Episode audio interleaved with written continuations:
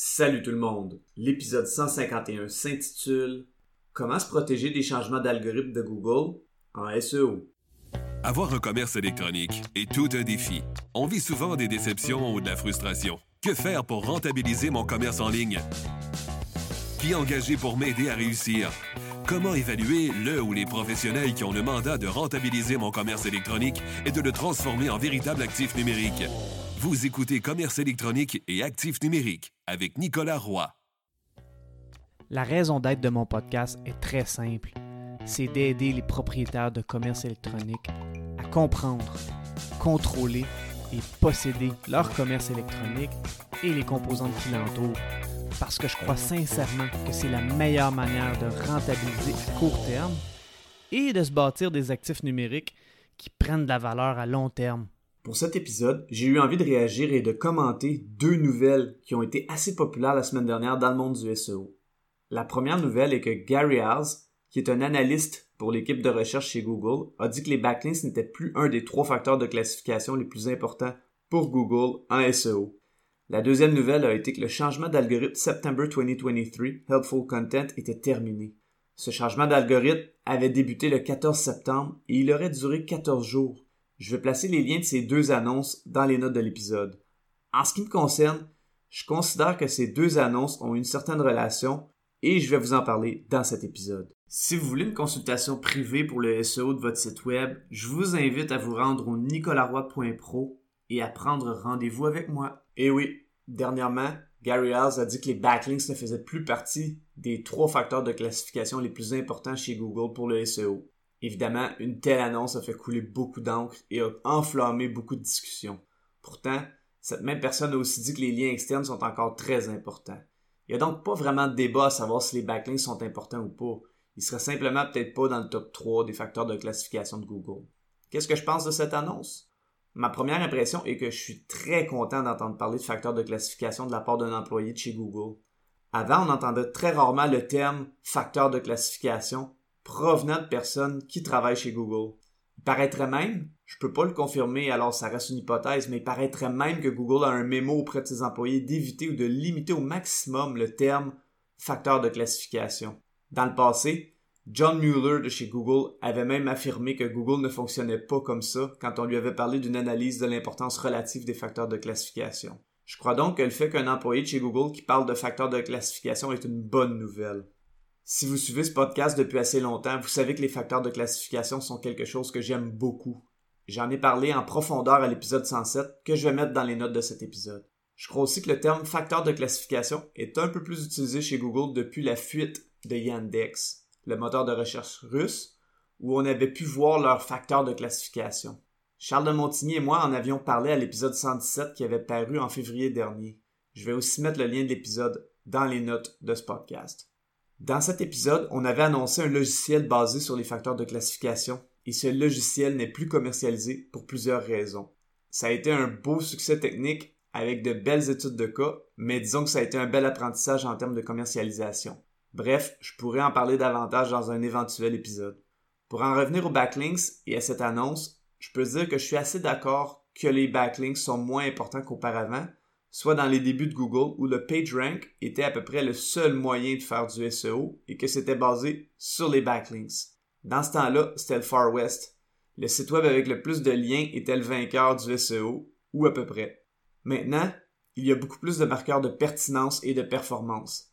Ça prend donc un équilibre entre le on-page SEO, c'est-à-dire le contenu de la page dont les éléments sémantiques, et le off-page SEO, qui inclut les backlinks.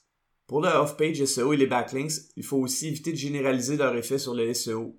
Il y a des backlinks qui vont avoir très peu d'effet sur le SEO et d'autres qui vont avoir beaucoup d'effets. La grande différence entre les deux est la pertinence de ces liens, mais surtout les signaux sociaux du site web qui envoient le lien vers votre site web. Si un site web qui a zéro visiteur vous envoie un lien, ça donnera pas grand chose.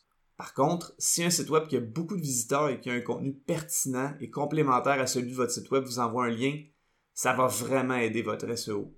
C'est la raison pour laquelle quand je fais du off-page SEO pour aller chercher des backlinks pour mes clients, j'aime tant faire du link outreach, comme je l'ai expliqué à l'épisode 143. Je vais aussi placer le lien de cet épisode dans mes notes. Bon, maintenant que j'ai parlé des backlinks, je vais parler des changements d'algorithme de Google. Chez Google, les changements d'algorithme sont de plus en plus fréquents. Pourquoi? Ça, c'est une excellente question. Officiellement, Google dit vouloir améliorer la qualité de ses résultats, mais à mon humble avis, Google veut surtout créer de l'instabilité et amener les entreprises à investir davantage dans Google Ads. Après tout, la plupart des revenus de Google proviennent de Google Ads. Alors quand il y a de gros changements d'algorithme, plusieurs personnes qui font du marketing d'affiliation ou des entreprises vont crier parce que ça a influencé négativement leur visibilité. D'un autre côté, il y a des gens en marketing affilié ou des entreprises qui vont être très heureux parce que leur visibilité va avoir augmenté énormément. Voici mon opinion à ce sujet. Je vais revenir au fameux facteur de classification. Présentement, après avoir étudié la fuite de Yandex et après avoir travaillé sur le défunt SEO espion, au niveau commercial du SaaS du moins, je crois que Google ne peut plus vraiment inventer de facteur de classification. La seule variable qu'il peut faire est de varier l'importance relative de chacun d'eux dans ces changements d'algorithme. Ce que ça signifie, c'est qu'à condition que votre site web soit en ordre au niveau technique, si le contenu de votre site web est bien balancé entre les éléments de on-page SEO, dont son contenu, et entre les éléments de off-page SEO, dont les backlinks, votre site web ne devrait pas fluctuer énormément dans les changements d'algorithme. S'il le fait, vous devriez être inquiet. Ça signifie que vous êtes soit déjà frappé et que vous en souffrez, ou si vous avez une belle montée, vous êtes vulnérable pour le prochain Google Update. C'est certain qu'avec l'intelligence artificielle, dont la SGE pour Search Generative Experience, où Google va peut-être éventuellement donner de l'information dans un tableau avant les résultats naturels, il pourra y avoir des changements. J'ai l'intention d'en parler plus en détail dans un éventuel épisode, mais en ce moment, la SGE est en test aux États-Unis et je l'ai jamais testé personnellement, alors c'est un peu plus difficile d'en parler.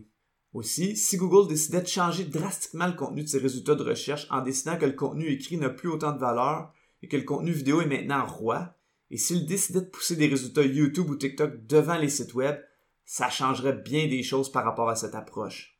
Est-ce que le contenu vidéo a plus de valeur que le contenu écrit? Est-ce que les contenus présentés via différents médias sur un site web ont plus de valeur?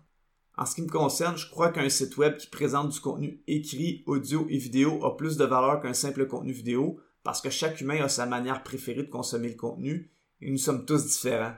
Par contre, si Google décidait qu'il voulait changer ses résultats pour donner plus de place au contenu vidéo, les actifs numériques que les gens et les entreprises possèdent et contrôlent à 100% n'auraient plus autant de visibilité dans les moteurs de recherche. Cette situation hypothétique me rappelle une phrase que certains et certaines reconnaîtront d'un certain Klaus Schwab.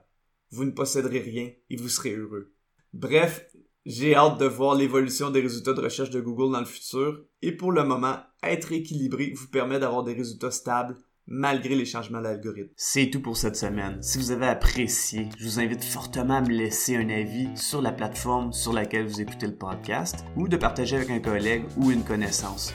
Au plaisir de se revoir prochainement.